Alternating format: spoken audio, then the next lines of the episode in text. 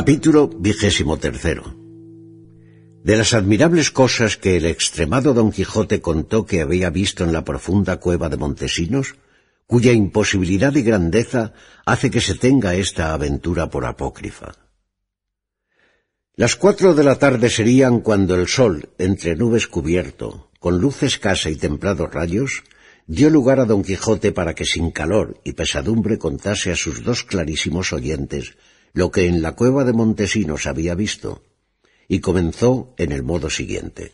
A obra de doce o catorce estados de la profundidad de esta mazmorra, a la derecha mano, se hace una concavidad y espacio capaz de poder caber en ella un gran carro con sus mulas. Éntrale una pequeña luz por unos resquicios o agujeros que lejos le responden, abiertos en la superficie de la tierra. Esta concavidad y espacio vi yo a tiempo, cuando ya iba cansado y mohíno de verme pendiente y colgado de la soga caminar por aquella oscura región abajo sin llevar cierto ni determinado camino. Y así determiné entrarme en ella y descansar un poco. Di voces pidiéndoos que no descolgásedes más soga hasta que yo os lo dijese, pero no debiste de oírme. Fui recogiendo la soga que enviábades, y haciendo de ella una rosca o rimero, me senté sobre él, pensativo además, considerando lo que hacer debía para calar al fondo, no teniendo quien me sustentase, y estando en este pensamiento y confusión, de repente, y sin procurarlo, me salteó un sueño profundísimo, y cuando menos lo pensaba, sin saber cómo ni cómo no, desperté de él y me hallé en la mitad del más bello, ameno y delicioso prado que puede criar la naturaleza, ni imaginar la más discreta imaginación humana.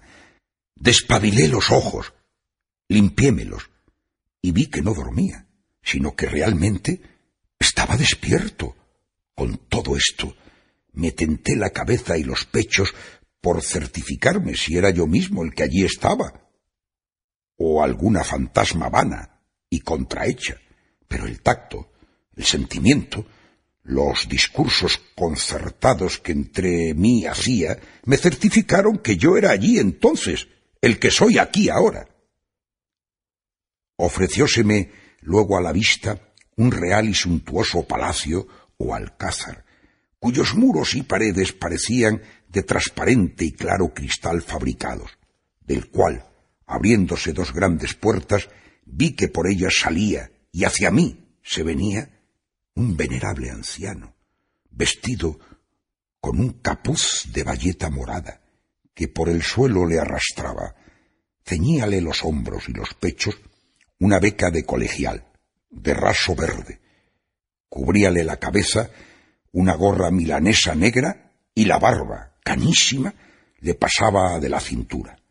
No traía arma ninguna, sino un rosario de cuentas en la mano, mayores que medianas nueces, y los dieces asimismo como huevos medianos de avestruz, el continente, el paso, la gravedad y la anchísima presencia, cada cosa de por sí y todas juntas, me suspendieron y admiraron. Llegóse a mí, y lo primero que hizo fue abrazarme estrechamente y luego decirme Luengos tiempos ah, valeroso caballero Don Quijote de la Mancha, que los que estamos en estas soledades encantados esperamos verte, para que des noticia al mundo de lo que encierra y cubre la profunda cueva por donde has entrado, llamada la cueva de Montesinos. Hazaña sólo guardada para ser acometida de tu invencible corazón y de tu ánimo estupendo. Ven conmigo, Señor clarísimo, que te quiero mostrar las maravillas que este transparente alcázar solapa, de quien yo soy alcaide y guarda mayor perpetua, porque soy el mismo Montesinos, de quien la cueva toma nombre. Apenas me dijo que era Montesinos cuando le pregunté si fue verdad lo que en el mundo de acá arriba se contaba, que él había sacado de la mitad del pecho, con una pequeña daga, el corazón de su grande amigo Durandarte, y llevádole a la señora Belerma, como él se lo mandó al punto de su muerte. Respondióme que en todo decían verdad, sino en la daga, porque no fue daga, ni pequeña, sino un puñal huido más agudo que una lesna. Debía de ser, Dijo a este punto Sancho. el tal puñal de Ramón de Oces el sevillano. No sé, pero no sería de ese puñalero porque Ramón de Oces fue ayer y lo de Roncesvalles, donde aconteció esta desgracia, a muchos años, y esta averiguación no es de importancia, ni turba, ni altera la verdad y contexto de la historia. Así es. Respondió el primo. Prosiga vuestra merced, señor Don Quijote, que le escucho con el mayor gusto del mundo. No con menor lo cuento yo. Y así digo que el venerable Montesinos me metió en el cristalino palacio, donde en una sala baja, fresquísima, sobremodo y toda de alabastro, estaba un sepulcro de mármol, con gran maestría fabricado, sobre el cual vía un caballero tendido de largo a largo, no de bronce ni de mármol, ni de jaspe hecho, como lo suele haber en otros sepulcros, sino de pura carne y de puros huesos. Tenía la mano derecha, que a mi parecer es algo peluda y nervosa, señal de tener muchas fuerzas su dueño, puesta sobre el lado del corazón. Y antes que preguntase nada a Montesinos, viéndome suspenso mirando al del sepulcro, me dijo Este es mi amigo Durandarte, flor y espejo de los caballeros enamorados y valientes de su tiempo. Tiénele aquí, encantado, como me tiene a mí y a otros muchos y muchas, Merlín, aquel francés encantador que dicen que fue hijo del diablo, y lo que yo creo es que no fue hijo del diablo, sino que supo, como dicen, un punto más que el diablo. El cómo o para qué nos encantó nadie lo sabe, y ello dirá andando los tiempos que no están muy lejos, según imagino. Lo que a mí me admira es que sé, tan cierto como ahora es de día, que Durandarte acabó los de su vida en mis brazos y que después de muerto le saqué el corazón con mis propias manos y en verdad que debía de pesar dos libras, porque según los naturales, el que tiene mayor corazón es dotado de mayor valentía del que le tiene pequeño. Pues siendo esto así, y que realmente murió este caballero, como ahora se queja y suspira de cuando en cuando como si estuviese vivo. Esto dicho, el mísero Durandarte, dando una gran voz, dijo ¡Oh, mi primo Montesinos! Lo postrero que os rogaba que cuando yo fuere muerto y mi ánima arrancada, que llevéis mi corazón a donde Belerma estaba, sacándomele del pecho, ya con puñal, ya con daga. Oyendo lo cual el venerable Montesinos se puso de rodillas ante el lastimado caballero y con lágrimas en los ojos le dijo Ya, señor Durandarte, carísimo primo mío, ya hice lo que me mandaste en el aciago día de nuestra pérdida. Yo os saqué el corazón lo mejor que pude, sin que os dejase una mínima parte en el pecho. Yo le limpié con un pañizuelo de puntas. Yo partí con él de carrera para Francia, habiéndoos primero puesto en el seno de la tierra, con tantas lágrimas que fueron bastantes a lavarme las manos y limpiarme con ellas la sangre que tenían de haberos andado en las entrañas y por más señas.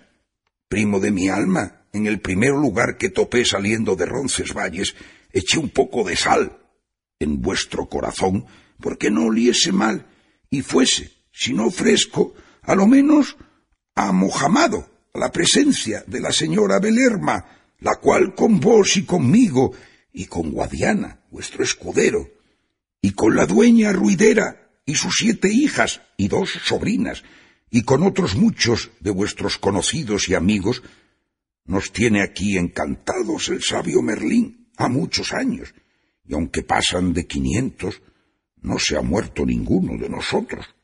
Solamente faltan Ruidera y sus hijas y sobrinas, las cuales, llorando por compasión que debió de tener Merlín de ellas, las convirtió en otras tantas lagunas que ahora en el mundo de los vivos y en la provincia de La Mancha las llaman las lagunas de Ruidera.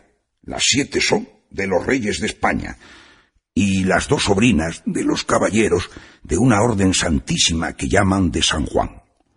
Guadiana, vuestro escudero, plañendo a sí mismo, vuestra desgracia, fue convertido en un río llamado de su mismo nombre, el cual, cuando llegó a la superficie de la tierra y vio el sol del otro cielo, fue tanto el pesar que sintió de ver que os dejaba, que se sumergió en las entrañas de la tierra, pero como no es posible dejar de acudir a su natural corriente, de cuando en cuando sale y se muestra donde el sol y las gentes le vean.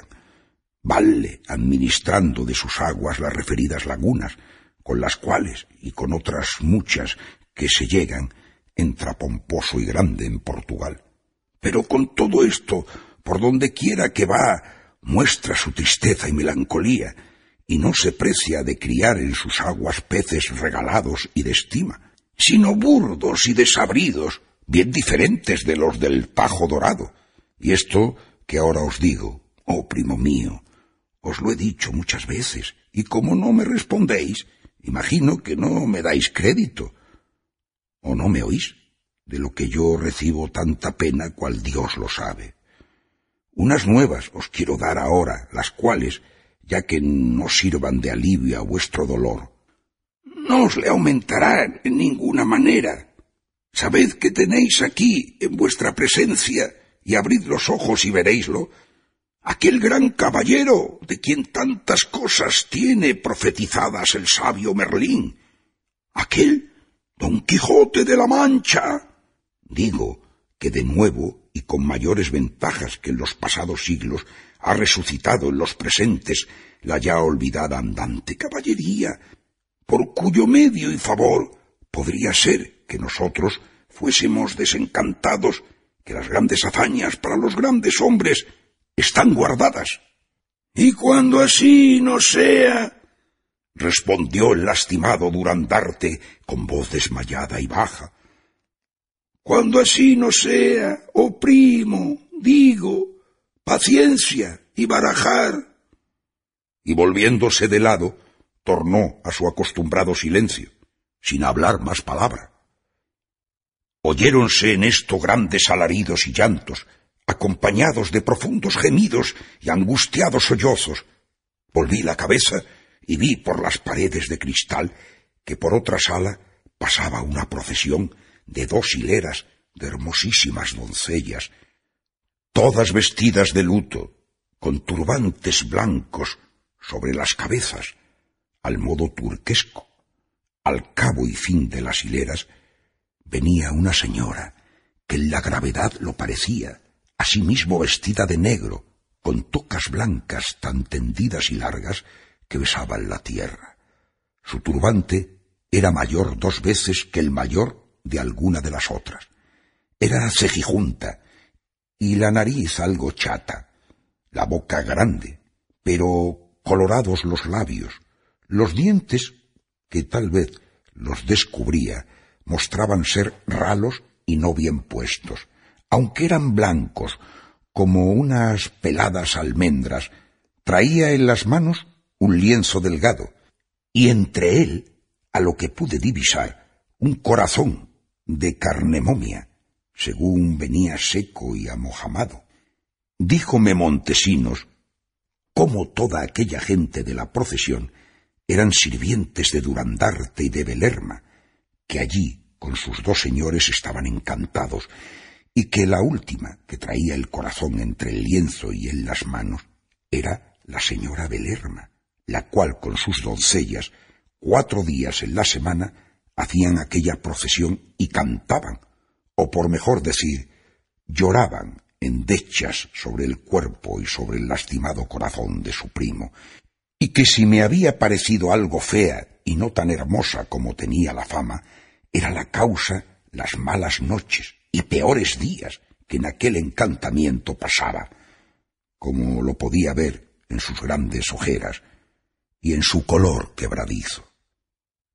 Y no toma ocasión su amarillez y sus ojeras de estar con el mal mensil, ordinario en las mujeres, porque ha muchos meses y aún años que no le tiene ni asoma por sus puertas, sino del dolor que siente su corazón por el que de continuo tiene en las manos, que le renueva y trae a la memoria la desgracia de su mal logrado amante, que si esto no fuera, apenas la igualara en hermosura, donaire y brío, la gran Dulcinea del Toboso, tan celebrada en todos estos contornos y aun en todo el mundo. ¡Cepos quedos!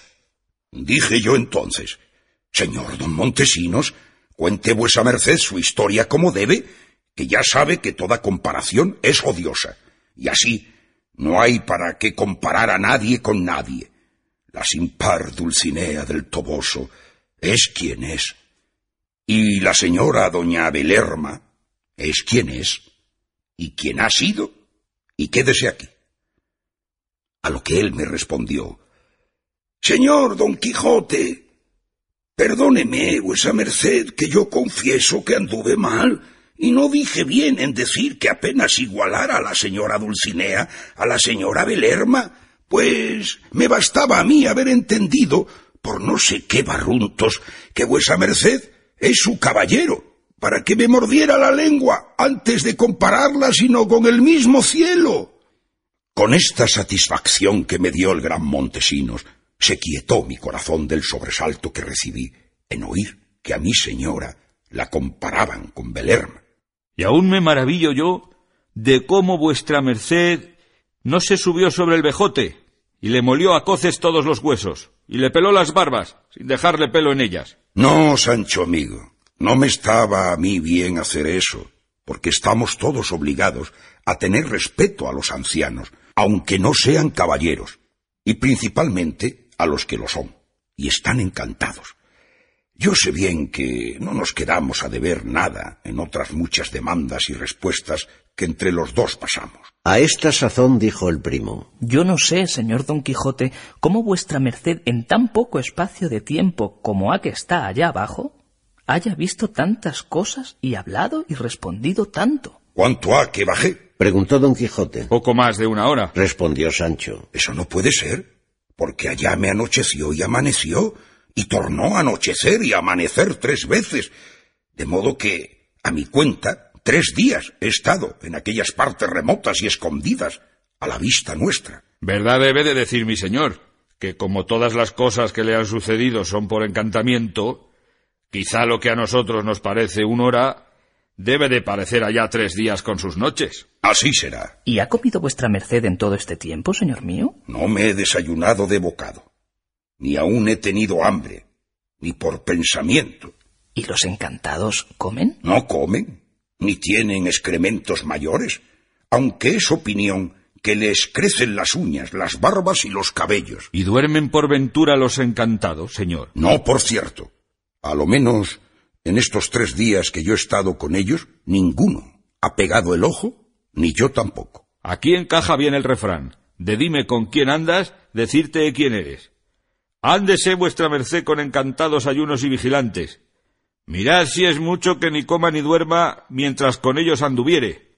Pero perdóneme vuestra merced, señor mío, si le digo que de todo cuanto aquí ha dicho, lléveme Dios, que iba a decir el diablo, si le creo cosa alguna. ¿Cómo no? Pues había de mentir el señor Don Quijote, que aunque quisiera, no ha tenido lugar para componer e imaginar tanto millón de mentiras. Yo no creo que mi señor miente. Si no, ¿qué crees? Le preguntó Don Quijote. Creo que aquel Merlín o aquellos encantadores que encantaron a toda la chusma que vuestra merced dice que ha visto y comunicado allá abajo, le encajaron en el magín o la memoria toda esa máquina que nos ha contado y todo aquello que por contar le queda. Todo eso pudiera ser, Sancho. Pero no es así. Porque lo que yo he contado lo vi por mis propios ojos y lo toqué con mis mismas manos. Pero ¿qué dirás cuando te diga yo ahora cómo, entre otras infinitas cosas y maravillas que me mostró Montesinos, las cuales despacio y a sus tiempos te las iré contando en el discurso de nuestro viaje, por no ser todas de este lugar, me mostró tres labradoras que por aquellos amenísimos campos iban saltando y brincando como cabras, y apenas las hube visto cuando conocí ser la una, la sin par Dulcinea del Toboso, y las otras dos, aquellas mismas labradoras que venían con ella, que hablamos a la salida del Toboso. Pregunté a Montesinos si las conocía, respondióme que no, pero que él imaginaba que debían de ser algunas señoras principales encantadas, que pocos días había que en aquellos prados habían parecido, y que no me maravillase de esto, porque allí estaban otras muchas señoras de los pasados y presentes siglos encantadas en diferentes y extrañas figuras, entre las cuales conocía él a la reina Ginebra y su dueña, Quintañona, escanciando el vino a Lanzarote, cuando de Bretaña vino. Cuando Sancho Panza oyó decir esto a su amo, pensó perder el juicio o morirse de risa. Que como él sabía la verdad del fingido encanto de Dulcinea, de quien él había sido el encantador y el levantador de tal testimonio, acabó de conocer indubitablemente que su señor estaba fuera de juicio y loco de todo punto. Y así le dijo En mala coyuntura y en peor sazón, y en aciago día bajó vuestra merced, caro patrón mío, al otro mundo. Y en mal punto se encontró con el señor Montesinos, que tal nos le ha devuelto. Bien se estaba vuestra merced acá arriba con su entero juicio, tal cual Dios se le había dado, hablando sentencias y dando consejos a cada paso y no ahora, contando los mayores disparates que pueden imaginarse. Como te conozco, Sancho, no hago caso de tus palabras. Ni yo tampoco de las de vuestra merced. Siquiera me hiera, siquiera me mate por las que he dicho o por las que le pienso decir si en las suyas no se corrige y enmienda. Pero dígame vuestra merced, ahora que estamos en paz, ¿cómo o en qué conoció a la señora nuestra ama? Y si la habló, ¿Qué dijo y qué le respondió? Conocíla en que trae los mismos vestidos que traía cuando tú me la mostraste. Habléla, pero no me respondió palabra. Antes me volvió las espaldas y se fue huyendo con tanta prisa que no la alcanzara una jara. Quise seguirla, y lo hiciera, si no me aconsejara Montesinos que no me cansase en ello, porque sería en balde y más porque se llegaba la hora donde me convenía volver a salir de la cima. Díjome a sí que andando el tiempo se me daría aviso cómo habían de ser desencantados él y Belerma y Durandarte, con todos los que allí estaban. Pero lo que más pena me dio, de los que allí vi y noté, fue que estándome diciendo Montesinos estas razones, se llegó a mí por un lado, sin que yo la viese venir, una de las dos compañeras de la sinventura Dulcinea, y llenos los ojos de lágrimas, con turbada y baja voz me dijo Mi señora Dulcinea del Toboso besa a vuestra merced las manos y suplica a vuestra merced se la haga de hacerla saber cómo está y que por estar en una gran necesidad, asimismo suplica a vuestra merced cuán encarecidamente puede se ha servido de prestarle sobre este faldellín que aquí traigo de cotonía nuevo media docena de reales o los que vuestra merced tuviere que ella da su palabra devolvérselos con mucha brevedad. Suspendióme y admiróme el tal recado, y volviéndome al señor Montesinos le pregunté ¿Es posible, señor Montesinos, que los encantados principales padecen necesidad? A lo que él me respondió mm, Créame, vuestra merced, señor Don Quijote de la Mancha, que esta que llaman necesidad a donde quiera se usa y por todos se extiende y a todos alcanza y aun hasta los encantados no perdona, y pues la señora Dulcinea del Toboso envía a pedir esos seis reales y la prenda es buena, según parece, no hay sino dárselos, que sin duda debe de estar puesta en algún grande aprieto. Prenda no la tomaré yo, le respondí, ni menos le daré lo que pide, porque no tengo sino solo cuatro reales, los cuales le di, que fueron los que tú, Sancho, me diste el otro día para dar limosna a los pobres que topase por los caminos. Y le dije, Decís, amiga mía, a vuesa señora, que a mí me pesa en el alma de sus trabajos y que quisiera ser un fúcar para remediarlos, y que le hago saber que yo no puedo ni debo tener salud careciendo de su agradable vista y discreta conversación, y que le suplico cuán encarecidamente puedo sea servida su merced de dejarse ver y tratar de este su cautivo servidor y asendereado caballero. Diréisle también que cuando menos se lo piense, oirá decir, ¿cómo? Yo he hecho un juramento y voto, a modo de aquel que hizo el marqués de Mantua, de vengar a su sobrino Valdovinos, cuando le halló para expirar en mitad de la montiña, que fue de no comer pan a manteles, con las otras zarandajas que allí añadió, hasta vengarle, y así le haré yo de no sosegar y de andar las siete partidas del mundo con más puntualidad que las anduvo el infante don Pedro de Portugal hasta desencantarla. Todo eso y más debe vuestra merced a mi señora. Me respondió la doncella, y tomando los cuatro reales, en lugar de hacerme una reverencia, hizo una cabriola, que se levantó dos varas de medir en el aire. ¡Oh, santo Dios! Dijo a este tiempo dando una gran voz Sancho. ¿Es posible que tal hay en el mundo y que tengan en él tanta fuerza los encantadores y encantamientos que hayan trocado el buen juicio de mi señor en una tan disparatada locura?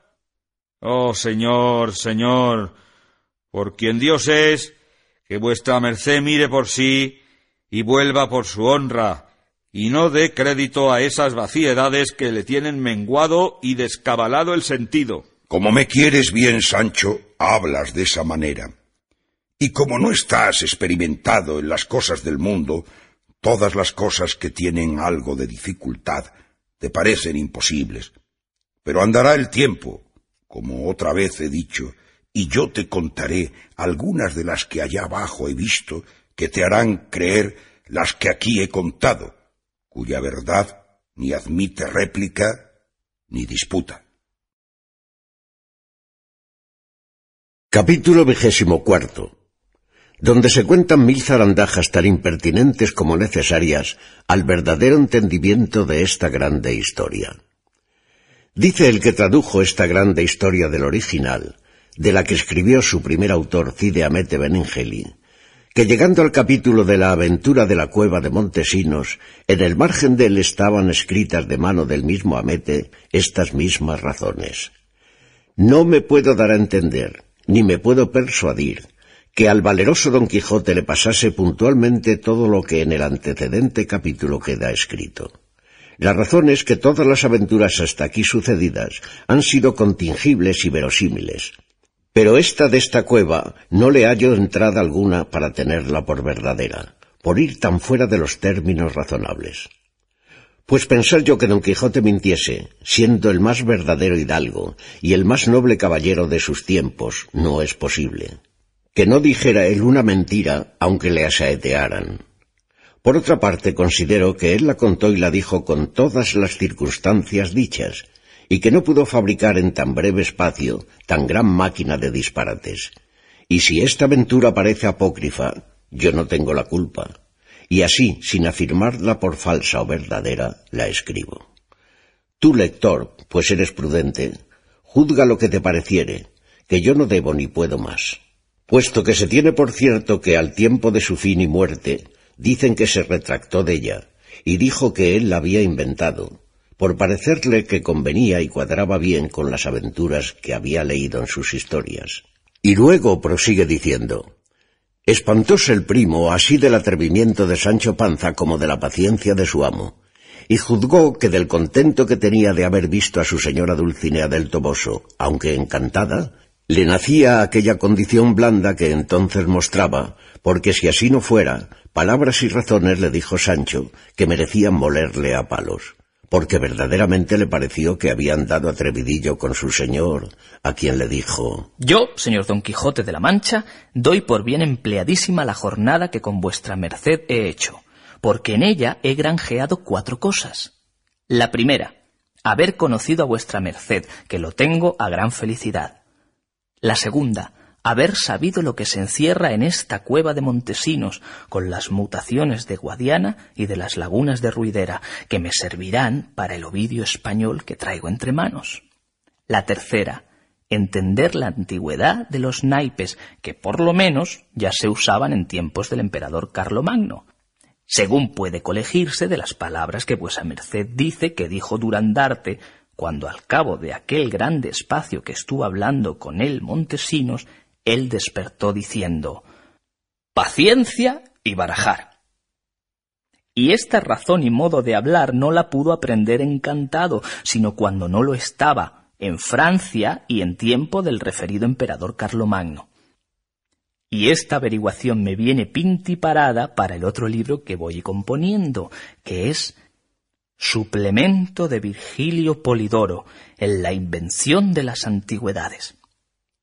Y creo que en el suyo no se acordó de poner la de los naipes como la pondré yo ahora, que será de mucha importancia, y más alegando autor tan grave y tan verdadero como es el señor Durandarte.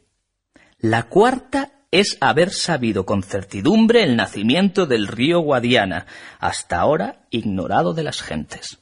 Vuestra merced tiene razón. Dijo don Quijote. Pero querría yo saber, ya que Dios le haga merced de que se le dé licencia para imprimir esos sus libros, que lo dudo. ¿A quién piensa dirigirlos? Señores y grandes hay en España a quien puedan dirigirse. Dijo el primo. No muchos. Y no porque no lo merezcan, sino que no quieren admitirlos, por no obligarse a la satisfacción que parece se debe al trabajo y cortesía de sus autores. Un príncipe conozco yo que puede suplir la falta de los demás, con tantas ventajas que si me atreviere a decirlas, quizá despertara la envidia en más de cuatro generosos pechos. Pero quédese esto aquí, para otro tiempo más cómodo, y vamos a buscar a donde recogernos esta noche. No lejos de aquí está una ermita donde hace su habitación un ermitaño que dicen ha sido soldado y está en opinión de ser un buen cristiano y muy discreto y caritativo además. Junto con la ermita tiene una pequeña casa que él ha labrado a su costa, pero con todo, aunque chica, es capaz de recibir huéspedes. ¿Tiene por ventura gallinas el tal ermitaño? Preguntó Sancho. Pocos ermitaños están sin ellas. ¿Por qué no son los que ahora se usan como aquellos de los desiertos de Egipto, que se vestían de hojas de palma y comían raíces de la tierra. Y no se entienda que por decir bien de aquellos, no lo digo de aquestos, sino que quiero decir que al rigor y estrecheza de entonces no llegan las penitencias de los de ahora, pero no por esto dejan de ser todos buenos. A lo menos yo por buenos los juzgo, y cuando todo corra turbio, menos mal hace el hipócrita que se finge bueno que el público pecador. Estando en esto vieron que hacia donde ellos estaban venían un hombre a pie, caminando a prisa y dando barazos a un macho que venía cargado de lanzas y de alabardas. Cuando llegó a ellos, los saludó y pasó de largo. Don Quijote le dijo Buen hombre, deteneos, que parece que vais con más diligencia que ese macho ha menester. No me puedo detener, señor, respondió el hombre, porque las armas que veis que aquí llevo han de servir mañana, y así me es forzoso el no detenerme, y adiós. Pero si quisiere saber para qué las llevo, en la venta que está más arriba de la ermita pienso alojar esta noche. Y si es que hacéis este mismo camino, allí me hallaréis, donde os contaré maravillas. Y adiós otra vez. Y de tal manera guijó al macho que no tuvo lugar don Quijote de preguntarle qué maravillas eran las que pensaba decirles. Y como él era algo curioso y siempre le fatigaban deseos de saber cosas nuevas, ordenó que al momento se partiesen y fuesen a pasar la noche en la venta, sin tocar en la ermita, donde quisiera el primo que se quedaran. Hízose así, subieron a caballo y siguieron todos tres el derecho camino de la venta, a la cual llegaron un poco antes de anochecer. Dijo el primo a don Quijote que llegasen a ella a beber un trago. Apenas oyó esto Sancho cuando encaminó el rucio a la ermita, y lo mismo hicieron don Quijote y el primo. Pero la mala suerte de Sancho parece que ordenó que el ermitaño no estuviese en casa, que así se lo dijo un sota ermitaño que en la ermita hallaron. Pidiéronle de lo caro. Respondió que su señor no lo tenía, pero que si querían agua barata, que se la daría de muy buena gana. Si yo la tuviera de agua, respondió Sancho. Pozos hay en el camino, donde la hubiera satisfecho. Ah, bodas de Camacho y abundancia de la casa de don Diego. ¿Y cuántas veces os tengo de echar de menos? Con esto dejaron la ermita y picaron hacia la venta y a poco trecho toparon un mancebito, que delante de ellos iba caminando no con mucha prisa, y así le alcanzaron. Llevaba la espada sobre el hombro, y en ella puesto un bulto o envoltorio, al parecer de sus vestidos, que al parecer debían de ser los calzones o greguescos y herreruelo, y alguna camisa, porque traía puesta una ropilla de terciopelo, con algunas vislumbres de raso, y la camisa de fuera.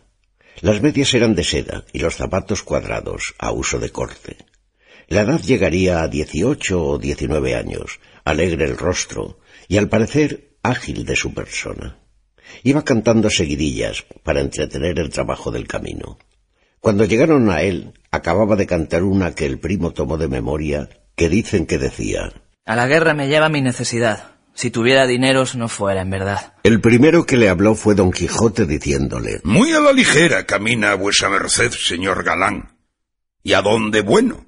Sepamos, si es que gusta decirlo. A lo que el mozo respondió El caminar tan a la ligera lo causa el calor y la pobreza, y el a dónde voy es a la guerra. ¿Cómo la pobreza? Que por el calor bien puede ser. Señor, replicó el mancebo. yo llevo en este envoltorio unos greguescos de terciopelo, compañeros de esta ropilla, si los gasto en el camino, no me podré honrar con ellos en la ciudad, y no tengo con qué comprar otros. Y así, por esto, como por orearme, voy de esta manera, hasta alcanzar unas compañías de infantería, que no están doce leguas de aquí, donde asentaré mi plaza, y no faltarán bagajes en que caminar de allí adelante hasta el embarcadero, que dicen ha de ser en Cartagena.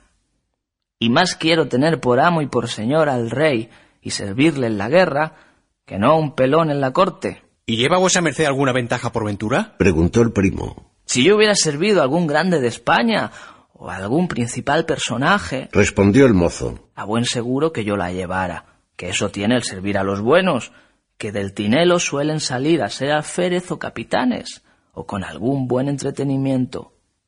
Pero yo, desventurado, serví siempre a catarriberas y a gente advenediza, de ración y quitación tan mísera y atenuada, que en pagar el almidonar un cuello se consumía la mitad de ella.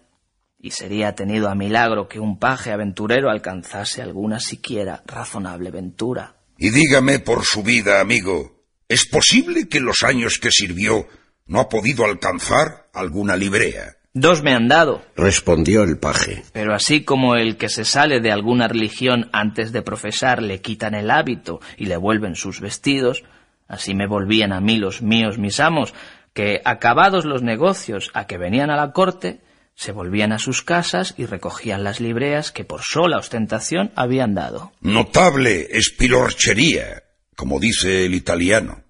Pero con todo eso, tenga a Felice Ventura el haber salido de la corte con tan buena intención como lleva, porque no hay otra cosa en la tierra más honrada ni de más provecho que servir a Dios, primeramente, y luego a su rey y señor natural, especialmente en el ejercicio de las armas, por las cuales se alcanza, si no más riqueza, a lo menos más honra que por las letras, como yo tengo dicho muchas veces, que puesto que han fundado más mayorazgos las letras que las armas, todavía llevan un no sé qué los de las armas a los de las letras, con un sí sé qué de esplendor que se halla en ellos, que los aventaja a todos.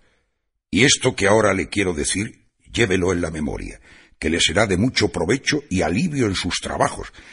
Y es que aparte la imaginación de los sucesos adversos que le podrán venir, que el peor de todos es la muerte, y como ésta sea buena, el mejor de todos es el morir. Preguntáronle a Julio César, aquel valeroso emperador romano, cuál era la mejor muerte. Respondió que la impensada, la de repente y no prevista, y aunque respondió como gentil y ajeno del conocimiento del verdadero Dios, con todo eso dijo bien, para ahorrarse del sentimiento humano, que puesto caso que os maten en la primera facción y refriega, o ya de un tiro de artillería, o volado de una mina, ¿qué importa? Todo es morir, y acabóse la obra. Y según Terencio, más bien parece el soldado muerto en la batalla que vivo y salvo en la huida. Y tanto alcanza de fama el buen soldado, cuanto tiene de obediencia a sus capitanes y a los que mandarle pueden. Y advertid, hijo, que al soldado mejor le está el oler a pólvora que al galia, y que si la vejez os coge en este honroso ejercicio, aunque sea lleno de heridas y estropeado o cojo, a lo menos no os podrá coger sin honra, y tal que no os la podrá menoscabar la pobreza, cuanto más que ya se va dando orden cómo se entretengan y remedien los soldados viejos y estropeados, porque no es bien que se haga con ellos lo que suelen hacer los que ahorran y dan libertad a sus negros cuando ya son viejos y no pueden servir, y echándolos de casa con título de libres, los hacen esclavos del hambre, de quien no piensan ahorrarse sino con la muerte.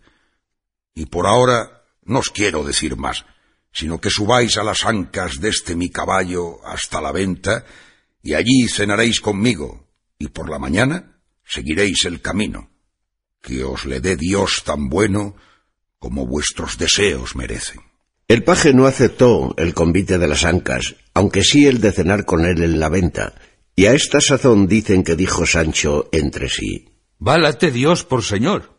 ¿Y es posible que hombre que sabe decir tales tantas y tan buenas cosas como aquí ha dicho, diga que ha visto los disparates imposibles que cuenta de la cueva de Montesinos? Ahora bien, ello dirá. Y en esto llegaron a la venta a tiempo que anochecía, y no sin gusto de Sancho, por ver que su señor la juzgó por verdadera venta y no por castillo como solía. No hubieron bien entrado cuando don Quijote preguntó al ventero por el hombre de las lanzas y alabardas, el cual le respondió que en la caballeriza estaba acomodando el macho. Lo mismo hicieron de sus jumentos el primo y Sancho, dando a Rocinante el mejor pesebre y el mejor lugar de la caballeriza. Capítulo vigésimo quinto donde se apunta la aventura del rebuzno y la graciosa del titerero con las memorables adivinanzas del mono adivino. No se le cocía el pan a don Quijote como suele decirse, hasta oír y saber las maravillas prometidas del hombre conductor de las armas. Fuele a buscar donde el ventero le había dicho que estaba, y hallóle, y díjole que en todo caso le dijese luego lo que le había de decir después, acerca de lo que le había preguntado en el camino. El hombre le respondió Más despacio, y no en pie, se ha de tomar el cuento de mis maravillas. Déjeme vuestra merced, señor bueno, acabar de dar recado a mi bestia, que yo le diré cosas que le admiren. No quede por eso, respondió don Quijote, que yo os ayudaré a todo. Y así lo hizo, aechándole la cebada y limpiando el pesebre, humildad que obligó al hombre a contarle con buena voluntad lo que le pedía. Y sentándose en un pollo y don Quijote junto a él, teniendo por senado y auditorio al primo, al paje, a Sancho Panza y al ventero, comenzó a decir de esta manera. Sabrán vuesas mercedes que en un lugar que está cuatro leguas y media de esta venta sucedió que a un regidor de él, por industria y engaño de una muchacha criada suya, y esto es largo de contar, le faltó un asno, y aunque el tal regidor hizo las diligencias posibles por hallarle, no fue posible. Quince días serían pasados, según es pública voz y fama, que el asno faltaba, cuando, estando en la plaza el regidor perdidoso, otro regidor del mismo pueblo le dijo Dadme albricias, compadre, que vuestro jumento ha parecido.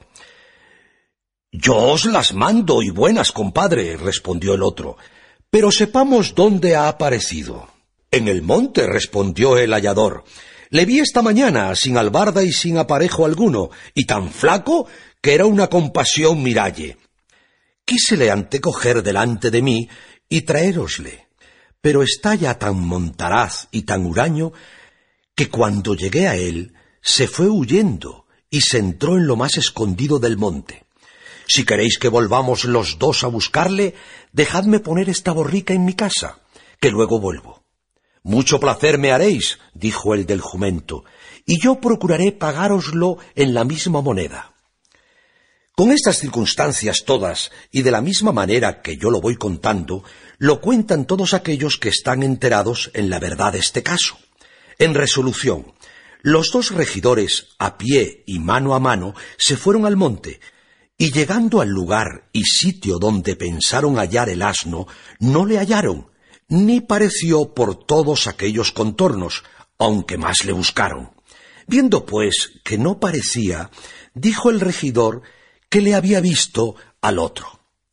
Mirad, compadre, una traza me ha venido al pensamiento con la cual sin duda alguna podremos descubrir este animal, aunque esté metido en las entrañas de la tierra, no que del monte, y es que yo sé rebuznar maravillosamente, y si vos sabéis algún tanto, dad el hecho por concluido.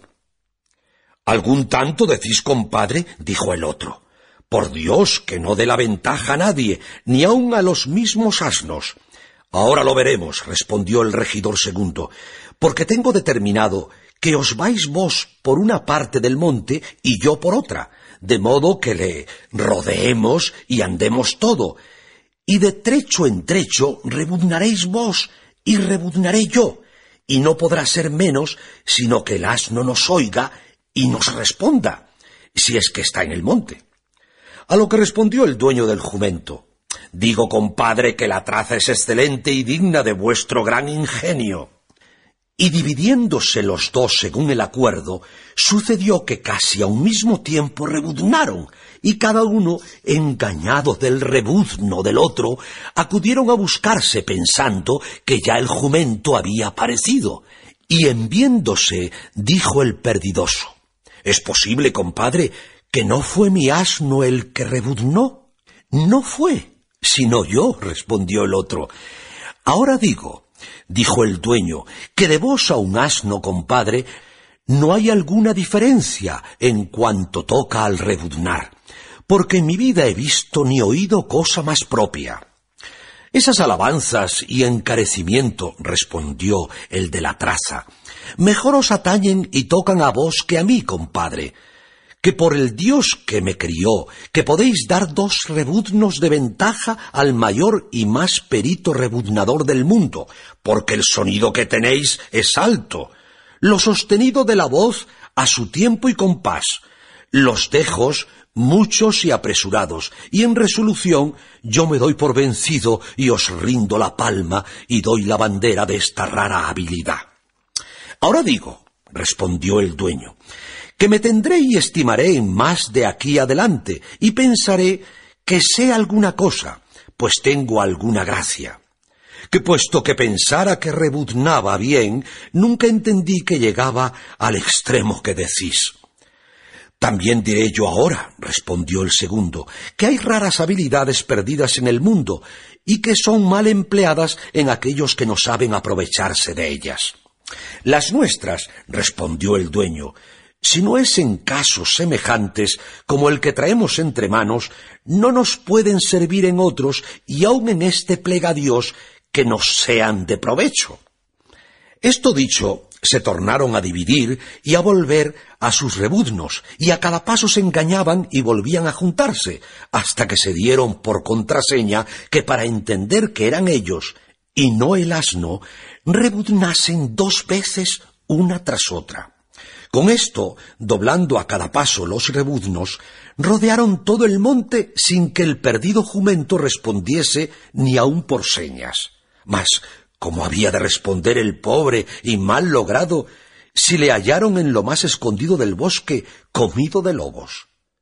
Y en viéndole, dijo su dueño, ya me maravillaba yo de que él no respondía, pues a no estar muerto, él rebuznara si nos oyera, o no fuera asno. Pero a trueco de haberos oído rebuznar con tanta gracia, compadre, doy por bien empleado el trabajo que he tenido en buscarle, aunque le he hallado muerto. En buena mano está, compadre, respondió el otro, pues si bien canta el abad, no le va en zaga el monacillo.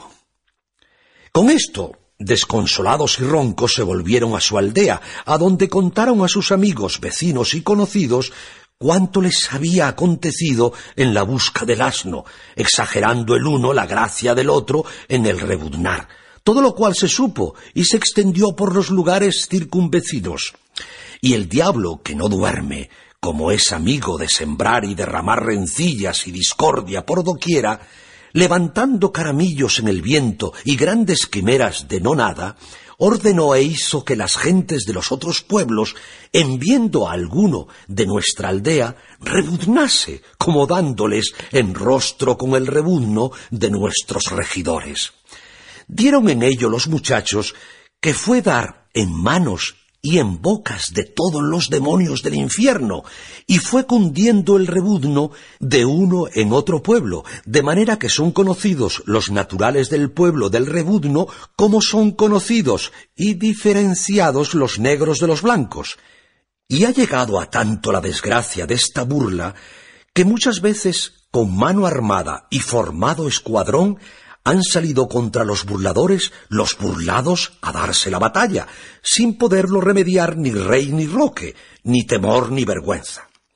Yo creo que mañana, o es otro día, han de salir en campaña los de mi pueblo, que son los del Rebuzno, contra otro lugar que está dos leguas del nuestro, que es uno de los que más nos persiguen, y por salir bien apercibidos Llevo compradas estas lanzas y alabardas que habéis visto, y estas son las maravillas que dije os había de contar, y si no os lo han parecido, no sé otras. Y con esto dio fin a su plática el buen hombre, y en esto entró por la puerta de la venta un hombre todo vestido de gamuza, medias, greguescos y jubón, y con voz levantada dijo Señor huésped, ¿hay posada?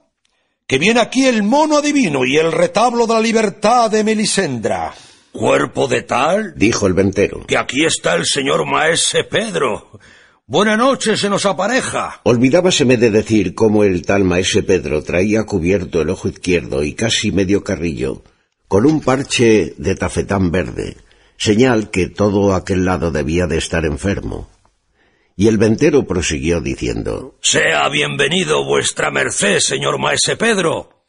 ¿A dónde está el mono y el retablo, que no los veo? Ya llegan cerca, respondió el todo gamuza. Sino que yo me he adelantado a saber si hay posada. Al mismo duque de Alba se la quitara para dársela al señor maese Pedro.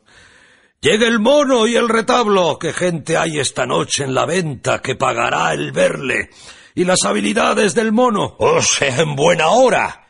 Que yo moderaré el precio y con solo la costa me daré por bien pagado. Y yo vuelvo a hacer que camine la carreta donde viene el mono y el retablo. Y luego se volvió a salir de la venta. Preguntó luego don Quijote al ventero qué maese Pedro era aquel, y qué retablo y qué mono traía. A lo que respondió el ventero. Este es un famoso titerero que ha muchos días que anda por esta mancha de Aragón, enseñando un retablo de Melisendra, olvidada por el famoso don Gaiferos, que es una de las mejores y más bien representadas historias que de muchos años a esta parte en este reino se han visto. Trae asimismo consigo un mono de la más rara habilidad que se vio entre monos, ni se imaginó entre hombres, porque eh, si le preguntan algo, está atento a lo que le preguntan y luego salta sobre los hombros de su amo y llegándosele al oído le dice la respuesta de lo que le preguntan y maese Pedro la declara luego. Y de las cosas pasadas dice mucho más que de las que están por venir. Y aunque no todas veces acierta en todas, en las más no yerra, de modo que nos hace creer que tiene el diablo en el cuerpo. Dos reales lleva por cada pregunta, si es que el mono responde. Quiero decir, si responde el amo, por él, después de haberle hablado al oído. Y así se cree que el tal maese Pedro está riquísimo y es hombre galante, como dicen en Italia, y bon compaño, y dase la mejor vida del mundo. Habla más que seis y bebe más que doce, todo a costa de su lengua y de su mono y de su retablo. En esto volvió maese Pedro, y en una carreta venía el retablo, y el mono grande y sin cola con las posaderas de fieltro, pero no de mala cara. Y apenas le vio don Quijote cuando le preguntó Dígame vuestra merced, señor adivino, ¿qué peje pillamos? ¿Qué ha de ser de nosotros? Y ve aquí mis dos reales. Y mandó a Sancho que se los diese a maese Pedro, el cual respondió por el mono y dijo Señor, este animal no responde ni da noticia de las cosas que están por venir. De las pasadas sabe algo, y de las presentes algún tanto. Voto a Rus, dijo Sancho. No de yo un ardite porque me digan lo que por mí ha pasado. Porque ¿quién lo puede saber mejor que yo mismo? Y pagar yo porque me digan lo que sé sería una gran necedad. Pero pues sabe las cosas presentes, he aquí mis dos reales, y dígame el señor monísimo, ¿qué hace ahora mi mujer Teresa Panza y en qué se entretiene? No quiso tomar maese Pedro el dinero diciendo No quiero recibir adelantados los premios, sin que hayan precedido los servicios. Y dando con la mano derecha dos golpes sobre el hombro izquierdo, en un brinco se le puso el mono en él, y llegando la boca al oído, daba diente con diente muy aprisa y habiendo hecho este ademán por espacio de un credo, de otro brinco se puso en el suelo, y al punto, con grandísima prisa, se fue maese Pedro a poner de rodillas ante don Quijote, y abrazándole las piernas dijo No, estas piernas abrazo, bien así como si abrazara las dos columnas de Hércules. Oh resucitador insigne de la ya puesta en olvido andante caballería. Oh, no jamás como se debe alabado caballero Don Quijote de la Mancha, ánimo de los desmayados, arrimo de los que van a caer, brazo de los caídos, báculo y consuelo de todos los desdichados. Quedó pasmado Don Quijote, absorto Sancho, suspenso el primo, atónito el paje, abobado el del rebundo, confuso el ventero, y finalmente, espantados todos los que oyeron las razones del titerero el cual prosiguió diciendo Y tú, oh buen Sancho Panza, el mejor escudero y del mejor caballero del mundo, alégrate que tu buena mujer Teresa está buena. Y esta es la hora en que ella está rastrillando una libra de lino, y por más señas tiene a su lado izquierdo un jarro desbocado que cabe un buen porqué de vino, con que se entretiene en su trabajo. Eso creo yo muy bien. Respondió Sancho. Porque es ella una bienaventurada. Y a no ser celosa, no la trocara yo por la giganta andandona que, según mi señor, fue una mujer muy cabal y muy de pro. Y es mi Teresa de aquellas que no se dejan mal pasar, aunque sea a costa de sus herederos. Ahora digo, dijo a esta sazón don Quijote, que el que lee mucho y anda mucho, ve mucho y sabe mucho.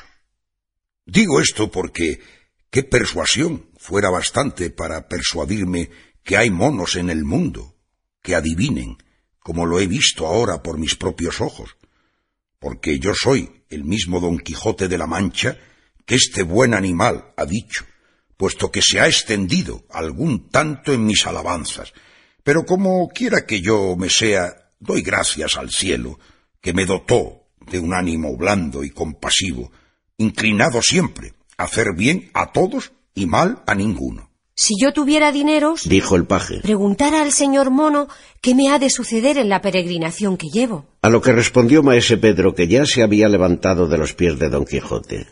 Ya he dicho que esta bestezuela no responde a lo porvenir, que si respondiera no importara no haber dineros que por servicio del señor Don Quijote, que está presente, dejara yo todos los intereses del mundo.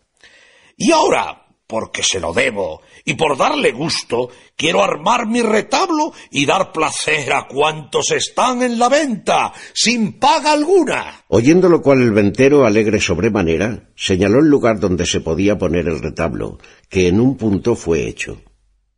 Don Quijote no estaba muy contento con las adivinanzas del mono, por parecerle no ser a propósito que un mono adivinase, ni las de porvenir ni las pasadas cosas. Y así, en tanto que maese Pedro acomodaba el retablo, se retiró don Quijote con Sancho a un rincón de la caballeriza, donde, sin ser oídos de nadie, le dijo Mira, Sancho, yo he considerado bien la extraña habilidad de este mono, y hallo por mi cuenta que sin duda este maese Pedro, su amo, debe de tener hecho pacto tácito o expreso con el demonio. Si el patio es espeso y del demonio, sin duda debe de ser muy sucio patio pero ¿de qué provecho le es al tal maese Pedro tener esos patios? No me entiendes, Sancho.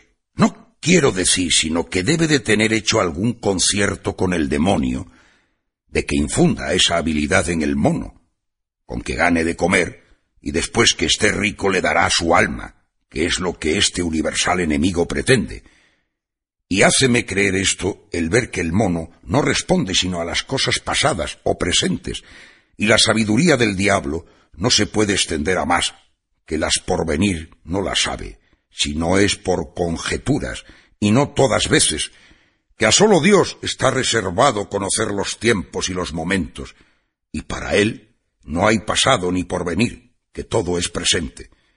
Y siendo esto así, como lo es, está claro que este mono habla con el estilo del diablo, y estoy maravillado como no le han acusado al santo oficio, y examinádole y sacádole de cuajo en virtud de quien adivina, porque cierto está que este mono no es astrólogo, ni su amo, ni él alzan, ni saben alzar estas figuras que llaman judiciarias, que tanto ahora se usan en España, que no hay mujercilla, ni paje, ni zapatero de viejo que no presuma de alzar una figura, como si fuera una sota de naipes del suelo, echando a perder con sus mentiras e ignorancias la verdad maravillosa de la ciencia. De una señora yo que preguntó a uno de estos figureros que si una perrilla de falda pequeña que tenía, si se empreñaría y pariría, y cuántos y de qué color serían los perros que pariese, a lo que el señor judiciario, después de haber alzado la figura, respondió que la perrica se empreñaría, y pariría tres perricos, el uno verde, el otro encarnado y el otro de mezcla, con tal condición que la tal perra se cubriese entre las once y doce del día o de la noche, y que fuese en lunes o en sábado, y lo que sucedió fue que de allí a dos días se murió la perra de Aita, y el señor levantador quedó acreditado en el lugar por acertadísimo judiciario, como lo quedan todos, o los más levantadores. Con todo eso querría que vuestra merced dijese a maese Pedro, preguntase a su mono si es verdad lo que a vuestra merced le pasó en la cueva de Montesinos, que yo para mí tengo, con perdón de vuestra merced, que todo fue embeleco y mentira, o por lo menos cosas soñadas. Todo podría ser, pero yo haré lo que me aconsejas, puesto que me ha de quedar un no sé qué de escrúpulo. Estando en esto llegó maese Pedro a buscar a don Quijote y decirle que ya estaba en orden el retablo, que su merced viniese a verle porque lo merecía. Don Quijote le comunicó su pensamiento y le rogó preguntase luego a su mono, le dijese si ciertas cosas que había pasado en la cueva de Montesinos habían sido soñadas o verdaderas, porque a él le parecía que tenían de todo. A lo que maese Pedro, sin responder palabra, volvió a traer el mono, y puesto delante de don Quijote y de Sancho, dijo Mirad, señor mono, que este caballero quiere saber si ciertas cosas que le pasaron en una cueva llamada de Montesinos, si fueron falsas o verdaderas. Y haciéndole la acostumbrada señal, el mono se le subió en el hombro izquierdo, y hablándole, al parecer en el oído, dijo luego maese Pedro el mono dice que parte de las cosas que vuesa merced vio o pasó en la dicha cueva son falsas y parte verosímiles. Y que esto es lo que sabe, y no otra cosa, en cuanto a esta pregunta. Y que si vuesa merced quisiere saber más, que el viernes venidero responderá todo lo que se le preguntare, que por ahora se le ha acabado la virtud, que no le vendrá hasta el viernes, como dicho tiene. No lo decía yo, dijo Sancho, que no se me podía asentar que todo lo que vuesa merced, señor mío, ha dicho de los acontecimientos de la cueva no era verdad ni aun la mitad. Los sucesos lo dirán, Sancho. respondió don Quijote. El tiempo, descubridor de todas las cosas, no se deja a ninguna que no la saque a la luz del sol, aunque esté escondida en los senos de la tierra. Y por ahora, baste esto y vámonos a ver el retablo del buen maese Pedro, que para mí tengo que debe de tener alguna novedad. ¿Cómo alguna? respondió maese Pedro. Sesenta mil encierra en sí este mi retablo. Dígole a vuesa merced, mi señor Don Quijote, que es una de las cosas más de ver que hoy tiene el mundo. Io peribus credite et non verbis. Y manos a labor que se hace tarde y tenemos mucho que hacer y que decir y que mostrar. Obedeciéronle don Quijote y Sancho, y vinieron donde ya estaba el retablo puesto y descubierto, lleno por todas partes de candelillas de cera encendidas, que le hacían vistoso y resplandeciente. En llegando, se metió maese Pedro dentro de él, que era el que había de manejar las figuras del artificio, y fuera se puso un muchacho, criado de maese Pedro, para servir de intérprete y declarador de los misterios de tal retablo. Tenía una varilla en la mano con que señalaba las figuras que salían. Puestos pues todos cuantos habían la venta, y algunos en pie, frontero del retablo, y acomodados don Quijote, Sancho, el paje y el primo en los mejores lugares, el Trujamán comenzó a decir lo que oirá y verá el que le oyere o viere el capítulo siguiente.